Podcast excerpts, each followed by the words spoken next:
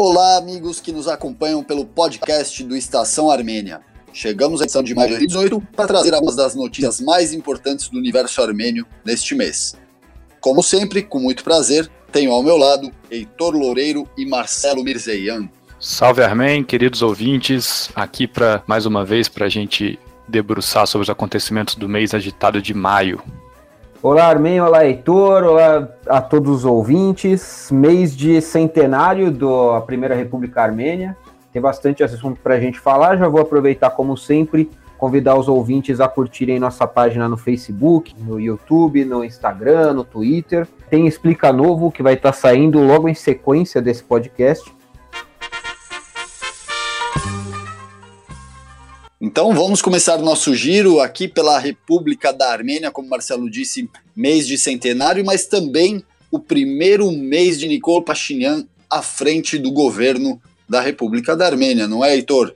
É isso mesmo. Entre as comemorações do genocídio armênio e as comemorações pelo centenário da primeira independência da Armênia, teve lugar justamente o primeiro mês do governo de Nikol Pashinyan, primeiro-ministro da Armênia, que foi eleito no dia 8 de maio com 59 votos a favor e 42 votos contra. Da nosso último podcast, ele ainda não havia sido eleito primeiro-ministro, mas tudo indicava que ele ganharia nessa, nessa eleição, né? E depois de muitos, muita disputa ali com o Partido Republicano, com as bases dos movimentos sociais que estavam nas ruas já há bastante tempo naquela altura, o Nikol conseguiu ser eleito então primeiro-ministro da Armênia. E de cara uma mudança muito importante implementada pelo novo primeiro-ministro, que foi a nomeação do seu gabinete, né, dos seus ministros. O primeiro destaque que a gente tem que dizer é que é um gabinete muito novo, né, em média 40 anos de idade, o que dá em média 10 anos a menos do que do Karen Karapetian, que era o primeiro-ministro antes dele. Então a gente tem ministros aí, como o ministro da diáspora com 27 anos, né, o vice-primeiro-ministro com 29 anos e o chefe de gabinete também com 29 anos, que é até um, um DJ conhecido pelas noites de Erevan. Então, um, um, gabinete muito interessante, com muitas pessoas novas, não só de idade, mas também de pensamento, de formação, de origem política, e a gente aguarda para ver essa, essa renovação na prática, né? Como que ela vai, vai se dar. Agora, interessante é a gente falar um pouco aqui das primeiras visitas que Nicole fez ou recebeu, né? No dia 14 de maio, ele foi a, a Sochi, na Rússia, para uma reunião de, de cúpula da região, de líderes da região, onde ele encontrou o Vladimir Putin, e nessa reunião eles discutiram e fortaleceram os laços de cooperação entre Rússia e Armênia, aí já dando um recado para os que achavam que a eleição de Pashinyan podia ser algum tipo de ruptura com a, com a Rússia e com a ordem imposta, e pelo visto não vai ser assim, né? Vai ser uma tentativa de expandir diálogos com outras frentes, mas sem cortar os laços que já unem a Armênia e a Rússia há muitos anos. Também nessa, nessa reunião de cúpula que aconteceu em Sochi, o Pashinyan encontrou com o presidente de Belarus, que havia algum tipo de estresse entre Belarus e Armênia por conta da extradição de um jornalista russo barra israelense barra ucraniano para o Azerbaijão. Esse jornalista ele havia estado em Nagorno-Karabakh e havia escrito alguns posts no seu blog ah, sobre a região e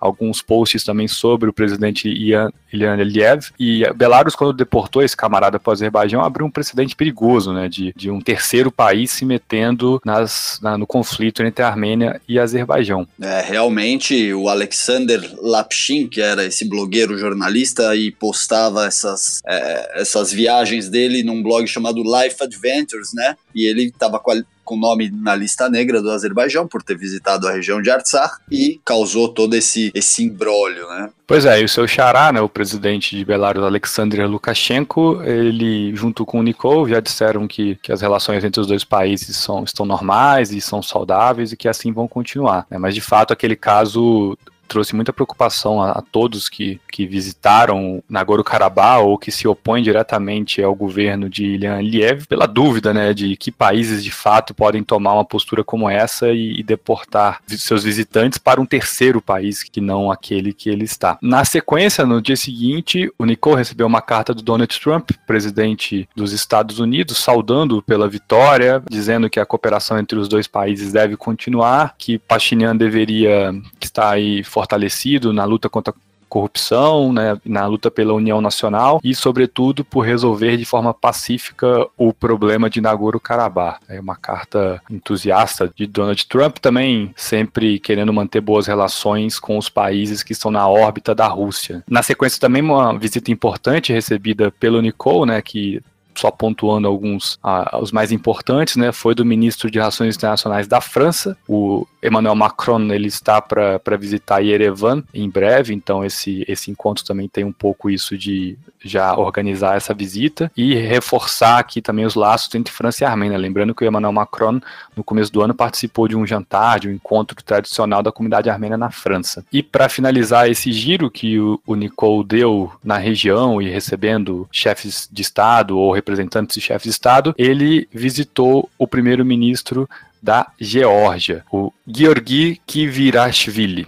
primeiro-ministro da Geórgia, portanto, uh, nessa reunião importante, porque a gente tem que lembrar também que além de ser o centenário da independência da República da Armênia, da primeira República da Armênia, também o é da primeira República da Geórgia, né? Então, aproveitando a, a efeméride aí, os dois se encontraram e discutiram as relações dos países, entre os povos. Pachinian sempre atento para a situação dos armênios no país vizinho, né, na, região de Javar, sobretudo, e tentando sempre manter aí algum tipo de normalidade na, nas relações entre os dois países. Lembrando que a Geórgia é a principal porta de entrada para os produtos russos. Então, aproveitando aí que você citou a visita do Pashinyan ao Georgi, é isso? Seria isso, Heitor? isso, primeiro-ministro da Geórgia.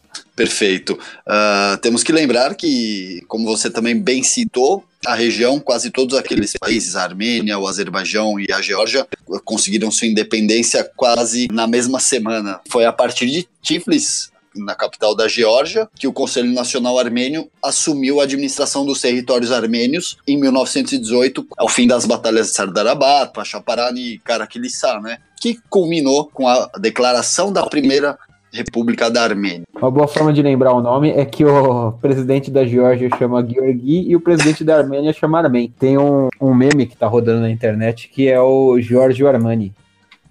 é verdade, eu vi. E lascou, porque se for ver meu nome também, né? Armen Kevork, Armen é, então, também. É. Tô, tô lascado. Só para finalizar, então, aqui uh, os pontos mais importantes desse primeiro mês, Nicole Pachinian acabou de anunciar que o seu filho, Ashut, ele vai ser voluntário no exército armênio em Nagorno-Karabakh assim como o filho do ministro da Defesa, o Tono Ian. Isso é importante também porque a gente vem de uma tradição na Armênia dos filhos das, dos grandes políticos e oligarcas se esquivarem do serviço militar, né? Então, mais uma amostra aí de que as coisas têm mudado na Armênia nesse último mês.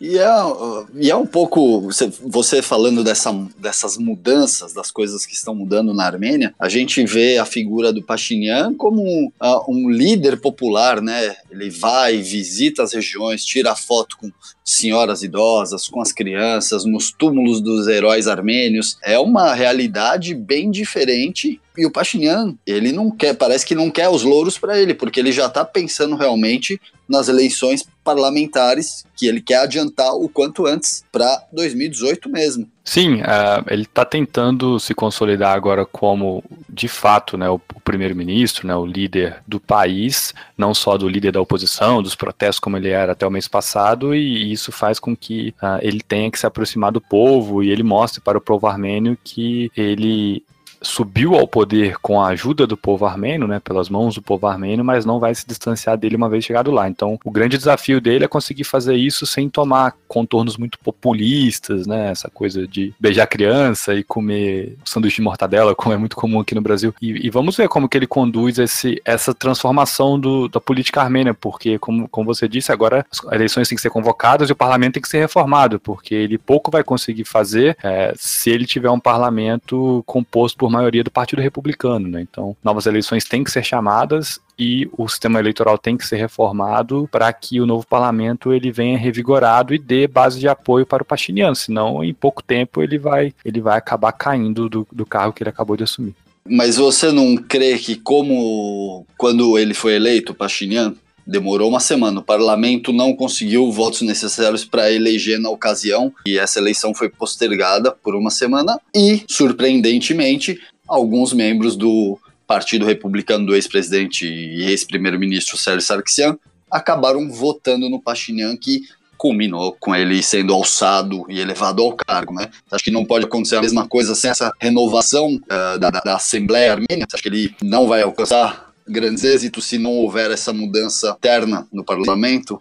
Eu acho, porque a, a eleição dele na, na, segunda chamada das eleições foi por conta de um acordo. Né? O Partido Republicano, alguns deputados do Partido de, é, Republicano votaram nele, mas nem todos, né? até para marcar essa oposição, senão teria sido eleito por unanimidade. Então, é, o, o, perigo é você governar por meio de acordos o tempo todo. Né? Então, o mais saudável para o Nicole Pachinian é ele conseguir a maioria e não ter que fechar acordo com, com a oposição a qualquer eleição, porque isso cobra um preço alto, né, que a gente aqui no Brasil conhece muito bem com esse giro sobre esse primeiro mês do Pachinian, agora a gente passa para uma outra pauta, que é a questão do reconhecimento do genocídio armênio por Israel. Marcelo Mirzeyan, conta pra gente sobre uh, esse movimento da casa do Knesset, que é o parlamento de Israel. Exato, Armin. Nesse último dia 23 agora de maio, foi apresentado novamente no parlamento de Israel, o Knesset, a proposta para fazer o reconhecimento do genocídio armênio. Né? É uma proposta bem polêmica, em Israel, até porque já, já aconteceu outras vezes dela ter sido apresentada, inclusive em fevereiro desse ano também foi colocada, foi apresentada novamente, foi derrubada e agora veio a ser trazida novamente ao parlamento, principalmente porque muita gente faz a correlação entre Israel e Palestina, né?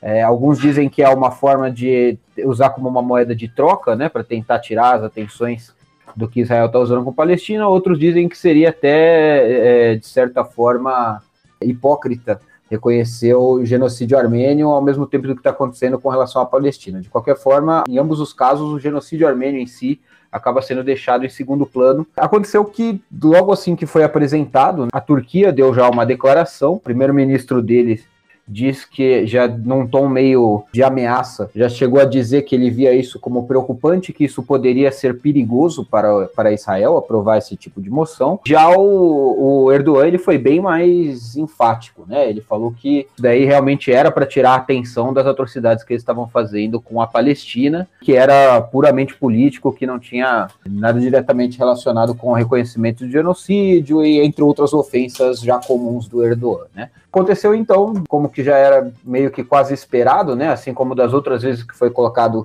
em pauta no Knesset, o parlamento retirou de pauta novamente, agora no dia 28, nessa última segunda-feira. Até agora, o motivo que o, o, o, presidente do Knesset, o Yuli Eldenstein, retirou da agenda foi, segundo ele, porque eu não, não ia, ele não sabia se ele ia conseguir a, maior, a maioria necessária para aprovação né? Como havia muita contestação em volta dessa, dessa pauta, é, ele acabou preferindo por retirar. Mas até agora a gente não tem ainda uma definição do que pode realmente ter motivado isso. Muito provavelmente tem mais a ver com pressão externa.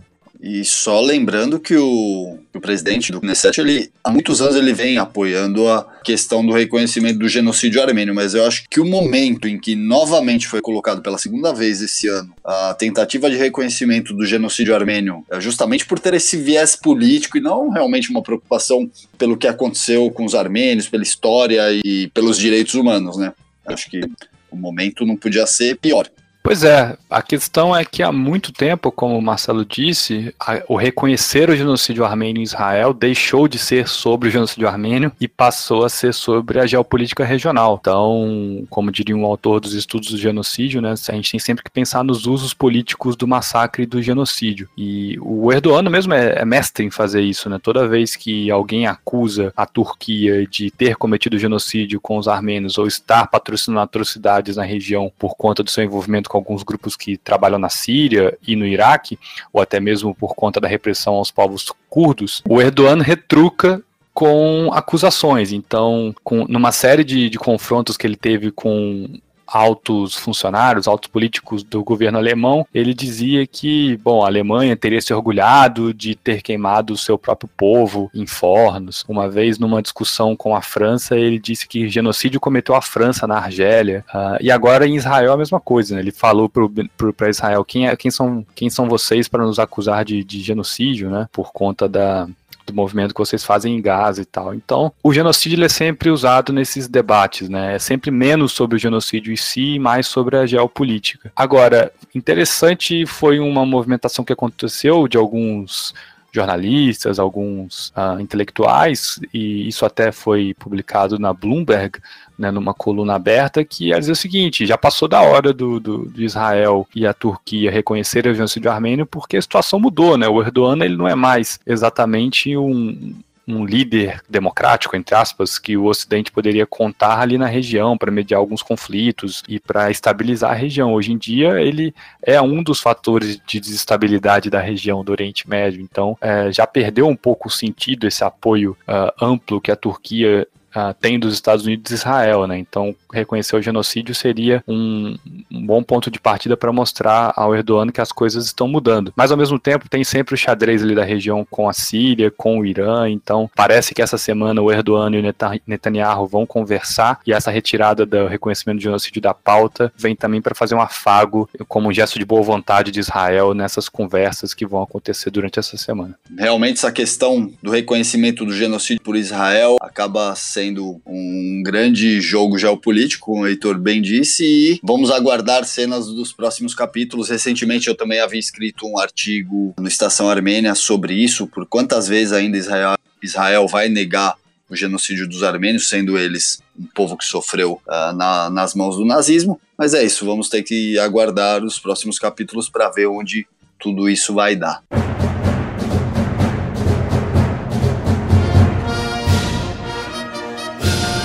Então, passando sobre esse assunto, vamos direto falar do centenário da independência da Primeira República da Armênia, proclamada em 28 de maio de 1918.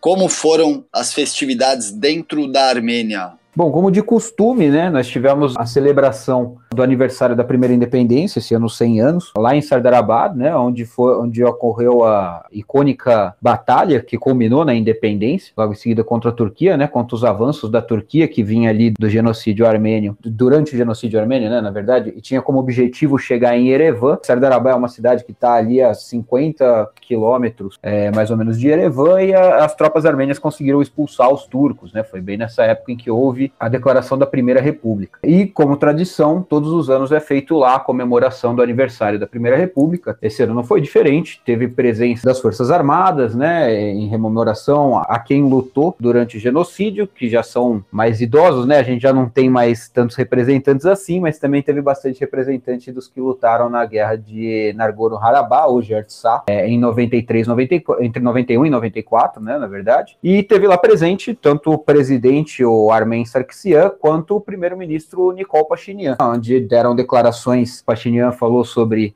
a primeira vez na história em que o povo armênio foram cidadãos ao invés de objetos e mestres ao invés de serventes, que foi uma, uma grande reviravolta, né? Seguindo então, e nesse, nessa comemoração em que o Nicol Pashinyan esteve presente, claro, católicos de todos os armênios, o patriarca Karekin II, também esteve presente ao evento em Sardarabad, como Marcelo bem disse, só para que nosso ouvinte se localize, se tem algum prévio conhecimento de Armênia, monumento em homenagem à Batalha de Sardarabad é um local onde existem dois touros alados e no meio uma construção com alguns sinos que representam o chamamento para essa batalha. Enfim, quem conhece, quem nunca viu uma foto de Sardarabad, pode digitar no Google, pode entrar no Facebook do Estação Armênia e ver lá. Inclusive, Sartarabad é uma música muito patriótica que também o Sistema Fadão costuma interpretar em alguns dos seus shows. Então, essa é a dica para quem não conhece, quiser pesquisar, fique à vontade.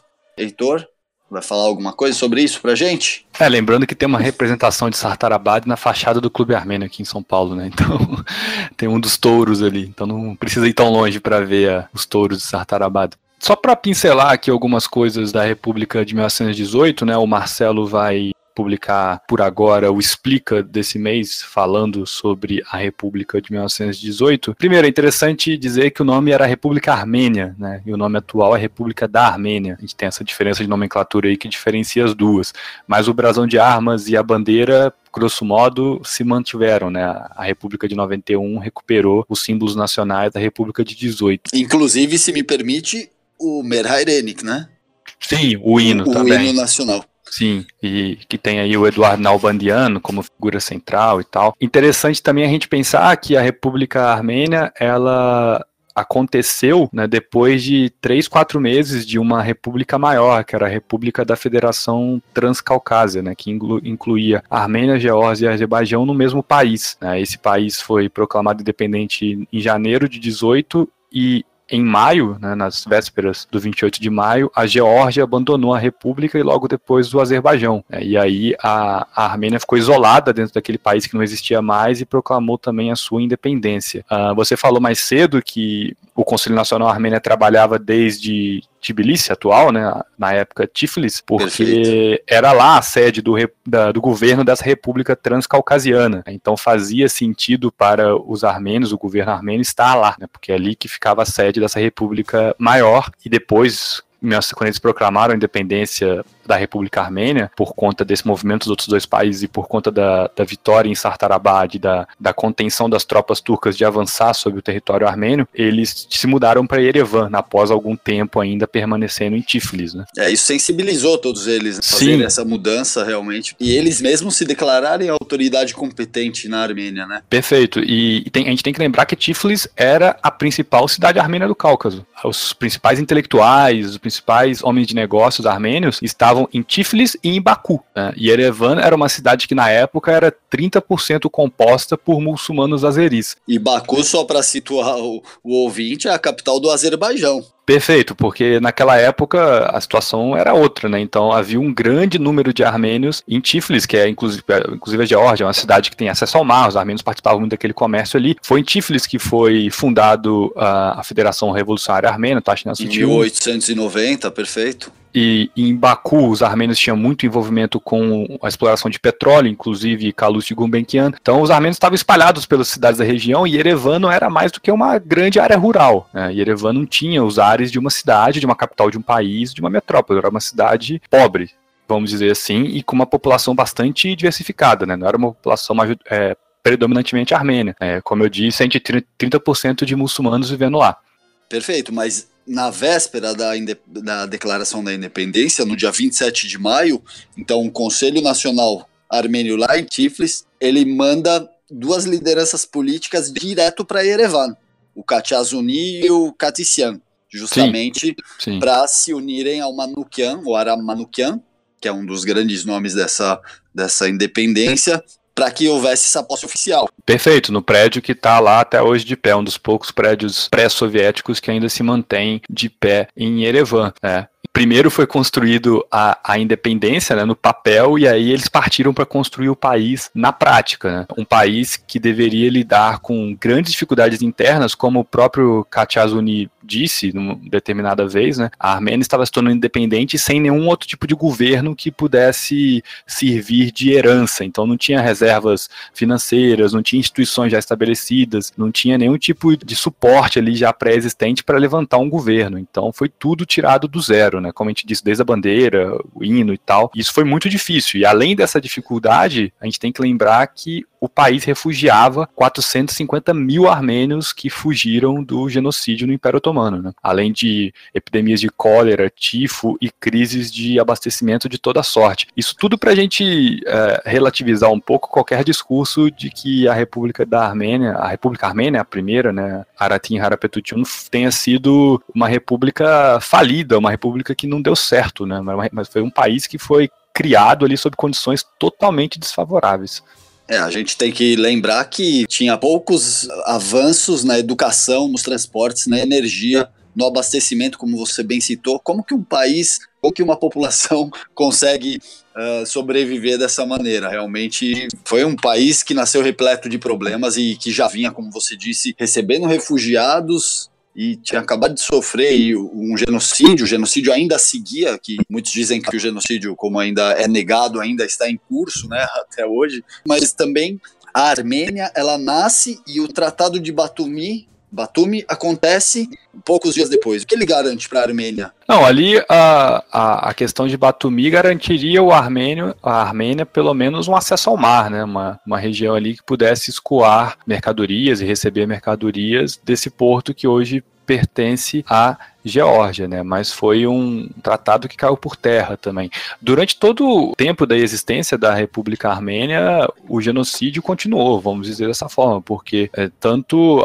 conflitos entre armênios e turcos se mantiveram nas fronteiras. Dentro do Império Otomano, a população armênia que restou por lá ainda era perseguida, sobretudo depois da, que a França deixou o Império Otomano, e sobretudo os tratados que não foram respeitados, né? porque o Tratado de Sèvres foi assinado pela República Armênia, pelo Avediz Aharonian, foi ele que colocou o nome dele por parte dos armênios no Tratado de Sèvres em 1920, né? Mas depois esse tratado de foi isso, agosto de 1920, mas depois esse tratado foi rasgado em, em 23, né? Aí já a Armênia sovietizada. Agora, algo também muito relevante a ser dito sobre a Primeira República é que ela tinha uma simpatia internacional, né? Então, quem desenhou as fronteiras foi o Woodrow Wilson, presidente dos Estados Unidos. Depois as fronteiras não são as mesmas da fronteira da República Armênia. Uh, a França tinha muita atenção, é, tinha um, um, núcleo muito forte de armênios na, na França, né, sobretudo por Boros no Bar Pachá e por Havediz Aharonian, que faziam às vezes de relações internacionais da República Armênia perante o mundo, e por muito tempo se discutiu um mandato para proteger a República Armênia, um país que pudesse proteger a Armênia e subsidiá-la com armas, com comida, com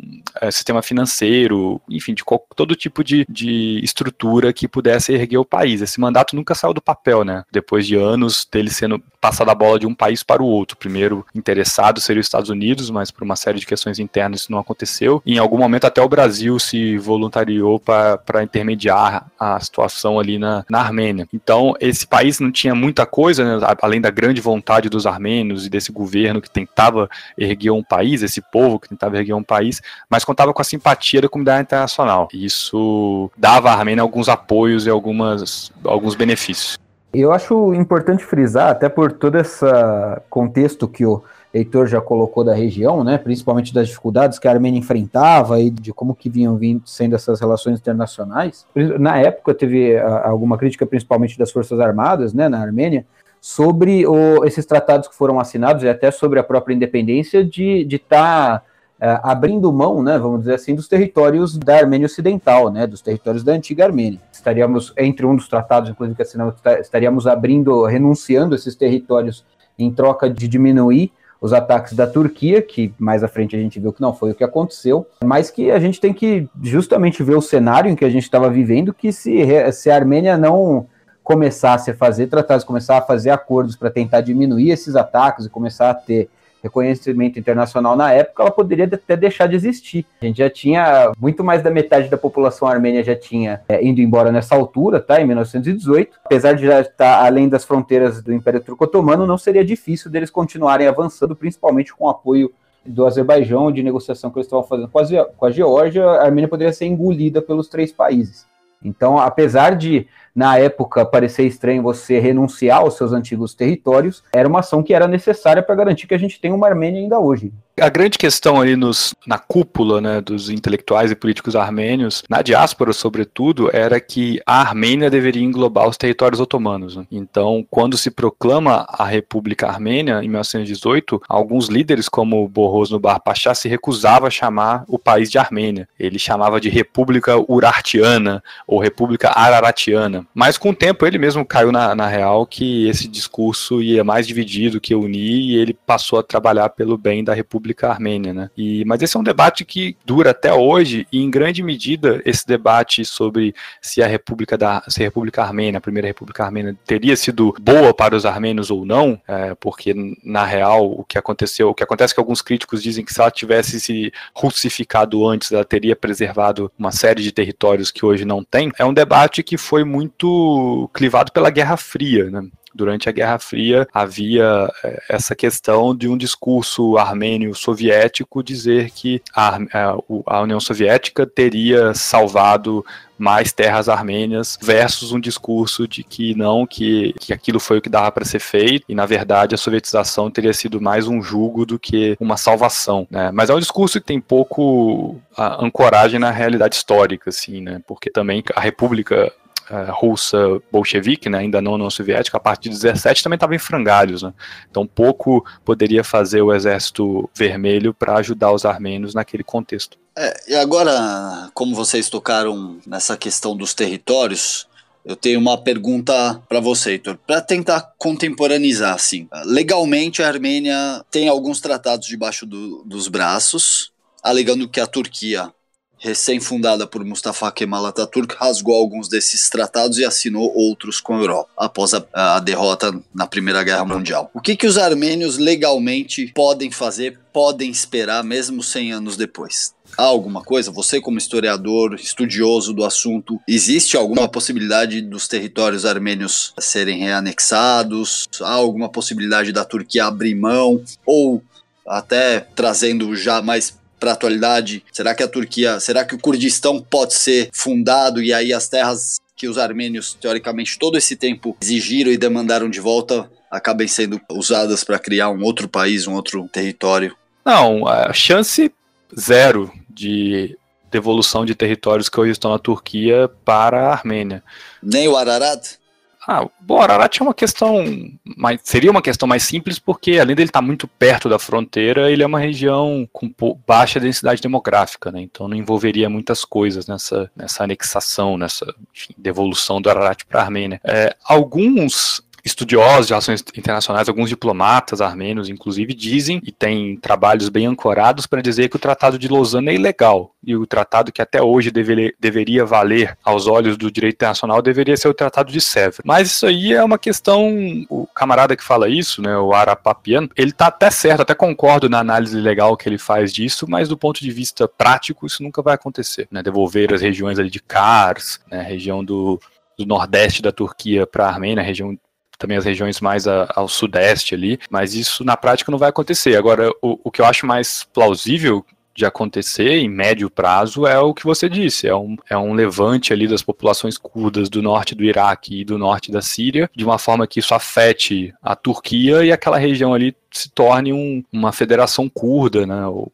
o chamado Kurdistão, e não que as terras armênias sejam devolvidas, né, mas pelo menos tenham um trânsito naquelas terras ali, que os armênios possam usar uma, uma fronteira com uma nação curda como algum tipo de corredor para poder escoar mercadorias, enfim mas uh, devolução direta a terras armênias, não. Nesse sentido, a posição armênia tem que ser focar na luta por Nagorno-Karabakh mesmo e defender os territórios que ainda tem, porque qualquer tipo de reivindicação desses territórios da, do Império Otomano não tem. Eu, eu não acredito que encontre fundamentação prática hoje. Só para complementar também o que o Heitor está falando, até a época tá, da assinatura do Tratado de Sèvres, ainda já era visto com certo ceticismo de que ele seria de fato colocado em prática, porque já em 1918 a população que ocupava a Armênia Ocidental já era de turcos e curdos. Se o Tratado de Sèvres fosse colocado em prática, a população majoritariamente da Armênia não seria de armênios, seria de principalmente de curdos.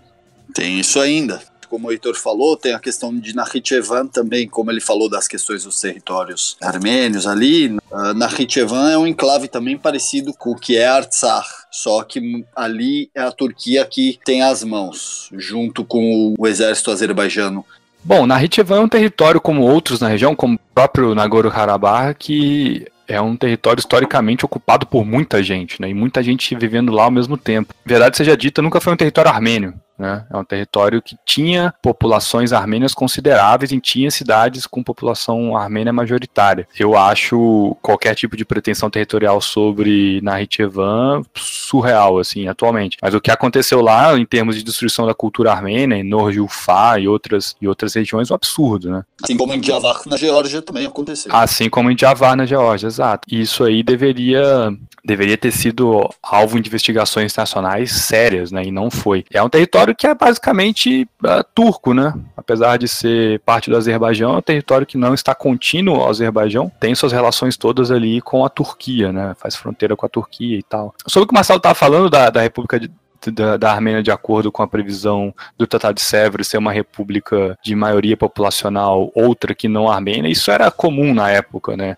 Só que também era comum a troca de população, como aconteceu muito entre Grécia e, Império Otomano, Grécia e Turquia. Então, provavelmente isso teria, é, se isso acontecesse, né, uma república armênia maior fosse proclamada, provavelmente haveria trocas de população, mesmo porque o Kurdistão também estava previsto no, no tratado, né? Então, provavelmente os curdos iriam para o Kurdistão, os armênios que viviam na região do Kurdistão iriam para a Armênia e isso daria uma balanceada, né? E transformaria, bom, se, se a Armênia fosse um país também multiétnico, a, a priori isso não, não seria um problema, né? Se tornaria complicado de, de governar em alguns momentos e tal, mas não seria um, um problema em si. Bom, e só para complementar, né, como parte aí das comemorações dos 100 anos da Primeira República da Armênia, foram enviadas duas bandeiras para o espaço, né? Uma bandeira da Armênia e uma bandeira da cidade de Erevan. Quem levou foi um astronauta russo, o Oleg Artemiev. Ele, inclusive, se encontrou com políticos armênios, foram eles que foram levar para ele lá a bandeira. E daí chegou agora em maio lá é, uma bandeira da Armênia para comemorar a Primeira República e a bandeira de Erevan para comemorar os 2.800 anos da cidade de Erevan.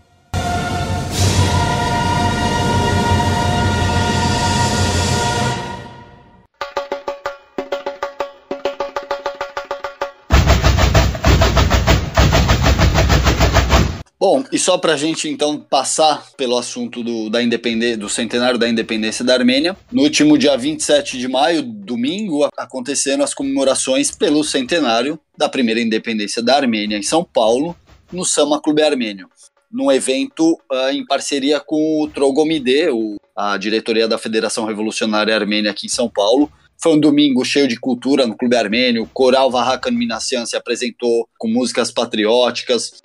O grupo infantil de danças, o Arevi, que faz parte do Hamaskine Brasil, também dançou, incrementou ainda mais a, a celebração. Presença da solista Manu Charutunian e a pianista Rosana Grigorian. Teve partida de futebol feminino no clube. Presenças dos líderes religiosos da coletividade armênia, Dom Vartan, o bispo Nareg Berberian e os padres Derborros Baronian e outras personalidades e outras representatividades de entidades armênias. E além de tudo isso, esteve presente também parte da diretoria da Sociedade Rosas de Ouro, escola de samba aqui de São Paulo, tradicional escola de samba Sociedade Rosas de Ouro, e ao que tudo indica, o tema do samba enredo da Sociedade Rosas de Ouro vai ser sobre a Armênia. Não temos muitas informações ainda, então, ao que tudo indica, o carnaval de 2019 da Sociedade Rosas de Ouro vai ser relacionado à Armênia. Ainda não foi lançado, dia 8 de junho, sexta-feira, acontece o lançamento oficial do enredo.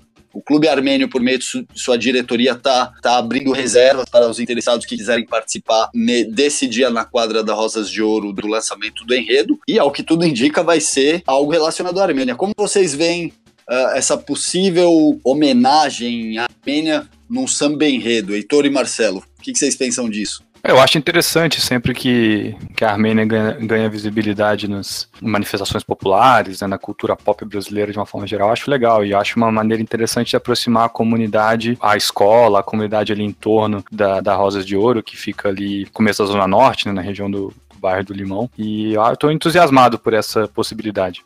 Eu acho muito legal esse tipo de iniciativa que coloca a, a, Armênia como um todo, né? Nesse caso, não só especificamente genocídio armênio, mas a Armênia como um todo no conhecimento do brasileiro, porque o brasileiro, em geral, não tem muito conhecimento nem da, do que, que é a Armênia, né? Eu já fui interrogado muitas vezes quando falava que eu sou armênio, eu falava, mas o que é a Armênia? Não é nem aonde é a Armênia. A gente teve um movimento desse, agora trazendo um pouco de dados do portal, tá? A gente teve um movimento muito alto no centenário do genocídio, principalmente quando o Papa fez a, a missa especial especial em rememoração às vítimas do genocídio. A gente teve um, um acesso absurdo, dando dados de portal aqui, de gente que estava buscando para conhecer o que é genocídio armênio. A busca maior do Google que vinha cair no, no portal era o que é, de fato, um genocídio armênio. Né? E agora a gente pode levar não só o genocídio, mas a cultura inteira da Armênia acredito que é muito importante a gente trazer aqui para a cultura do brasileiro também. Perfeito. É, não é certeza ainda, o Clube Armênio está promovendo essa presença dos membros da coletividade lá no dia do lançamento do Samba Enredo, mas a gente sabe que as escolas samba trabalham com lance de patrocínio, então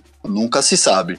Tá aí a data, 8 de junho, sexta, 22 horas, lançamento do Samba Enredo vamos aguardar, porque realmente, se isso acontecer, se for realmente uh, anunciado que o Samba Enredo vai, vai ter algo relacionado com a Armênia, isso é um ponto muito positivo para a coletividade aqui.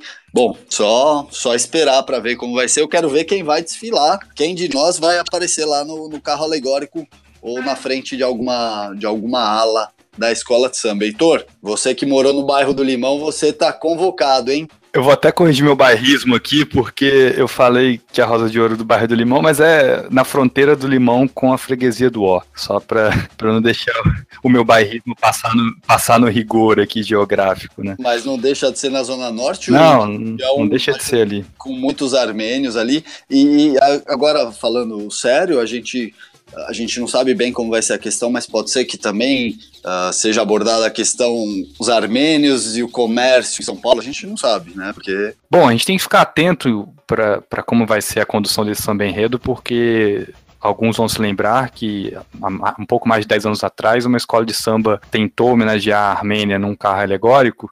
E era um samba enredo sobre Marco Polo, sobre as viagens ao Oriente, se eu não estou enganado. E eles dedicaram, dedicariam um carro alegórico à Armênia, com um carro que estaria inclusive o brasão da, da República e tal. Depois de algumas tentativas frustradas de conseguir patrocínio junto à comunidade armênia de São Paulo e à República da Armênia, uh, esse carro foi boicotado pela própria escola, né? Ele sequer apareceu na transmissão oficial do carnaval na televisão. Então, como a Armin disse, sempre preocupa nessa né, questão de financiamento, de patrocínio e de todo o dinheiro que envolve as grandes escolas de samba do Rio e de São Paulo. Mas eu tô esperançoso, eu acho que dessa vez pode sair alguma coisa bem interessante dessa, dessa união aí entre uma escola tradicional e importante e a comunidade. E é sempre bom a gente ficar atento também às movimentações de, de grupos que não têm interesse da visibilidade armênia, que, que já por várias vezes tentaram boicotar representações da Armênia para o grande povo, para a grande massa é, de brasileiros.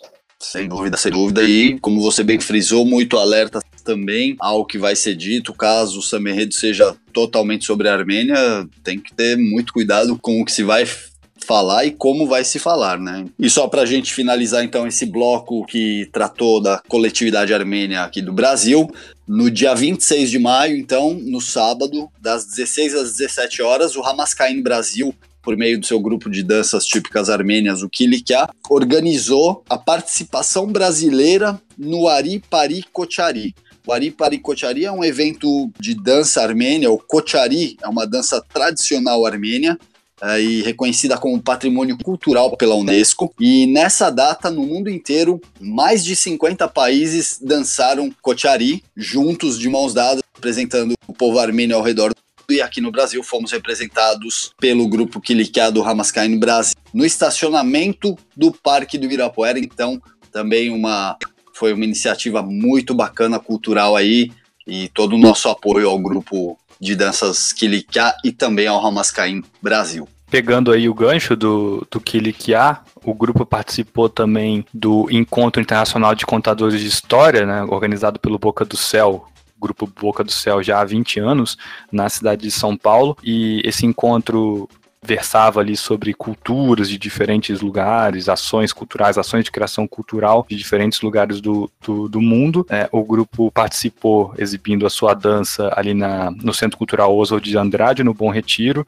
que também contou com o Noray Shahinian, né, fotógrafo e arquiteto, falando um pouco das suas experiências na Armênia e na Turquia, contando sobre seus livros e etc. Então, também já aí marcando esse, esse essa importante participação do, do, dos armênios nesse evento bienal internacional muito reconhecido no mundo inteiro. E uma outra nota cultural, essa um pouco mais triste, né, é a morte, o falecimento do jornalista português Antônio Loja Neves. Ele acabou de publicar um livro uh, sobre a Armênia, né, um livro que, que foi contou com patrocínio, apoio da Fundação Kalush Gulbenkian e que seria, seria não, de fato é o primeiro livro uh, publicado em Portugal uh, sobre para o grande público sobre a história da Armênia em geral. Né. Esse livro eu tive a oportunidade de ler o original, é um livro de fato interessante, um livro pequeno desses que, que a gente pode recomendar para alguém, esses amigos que a gente tem, como o Marcelo disse, que não conhecem muito bem a realidade armênia. Pouco tempo depois, poucos dias depois do lançamento do do livro, o jornalista faleceu vítima de ataque cardíaco aos 65 anos. Fica aí meus votos de que essa publicação venha para o Brasil. É possível comprar pela internet, né, no site da FENAC de Portugal e outros, e outros sites o livro, mas eu, eu faço votos que esse livro venha a ser publicado no Brasil com o português brasileiro e seja de mais fácil acesso a todos os interessados. Enfim, como tratamos de cultura aqui no nosso último bloco do podcast Estação Armênia de maio, uh, vou deixar uma dica cultural para os nossos ouvintes que entre os dias, nos dias 9 e 10 e 16 de junho acontece a 23ª edição da Festa do Imigrante no Museu da Imigração em São Paulo e, mais uma vez, como sempre, a Armênia estará presente no evento com o Coral Varracan Minassian, com o grupo de danças Kilikia, do Ramaskaine. Já deixo aqui, como nós falamos anteriormente, do grupo, das iniciativas do Arevik e também do Aripari Kochari. Um grande abraço a essas duas garotas que estão à frente do grupo Kilikia, não deixando a peteca cair, todos os sábados e quartas, dando aulas para crianças, adultos. Então, a Naís Adiquian e Natália Saxen Tavares pelo trabalho, então elas também junto com o grupo Kilikia estarão na 23ª Festa do Imigrante, assim como o Coral Varracan Minassian do Clube Armênio, então, todos convidados, quem quiser pesquisar um pouco mais, ter mais, mais informações, tem a página do evento da terceira festa do imigrante, ou pode também acessar a página do Museu da Imigração também no Facebook. E é isso, companheiros. O programa foi longo, longo, mas informativo, produtivo e estaremos de volta aí mês que vem para mais uma edição. Esse podcast provavelmente vai sair atrasado, não vai sair no, no maio, mas eu tenho certeza que a gente pode achar alguma justificativa para isso na, na crise de combustíveis ou qualquer coisa que o vale. Então, Marcelo, suas considerações finais, editor do programa. Vamos lá. Ah, eu, pra, é, eu vou só agradecer a todos os ouvintes que estão aqui já. Estamos desde o do, esse ano inteiro aí, todos os meses sem falhar de postar, às vezes passando um pouquinho do prazo, mas sempre, sempre fazendo podcast no final de todo mês. É, e vamos para frente, que estamos chegando agora na metade do ano aí, no, no, próximo podcast a gente já vai estar na metade do ano. A ideia é que a gente continue pelo menos até o final do ano e além com essa periodicidade.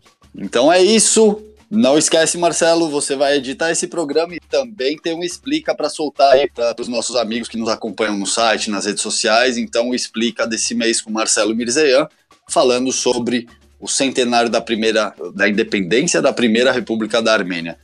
Então, dessa maneira, eu também me despeço de vocês todos, agradeço pela audiência e o carinho. Esperamos todos para o próximo podcast, se Deus quiser, Astvads Uzena de junho de 2018.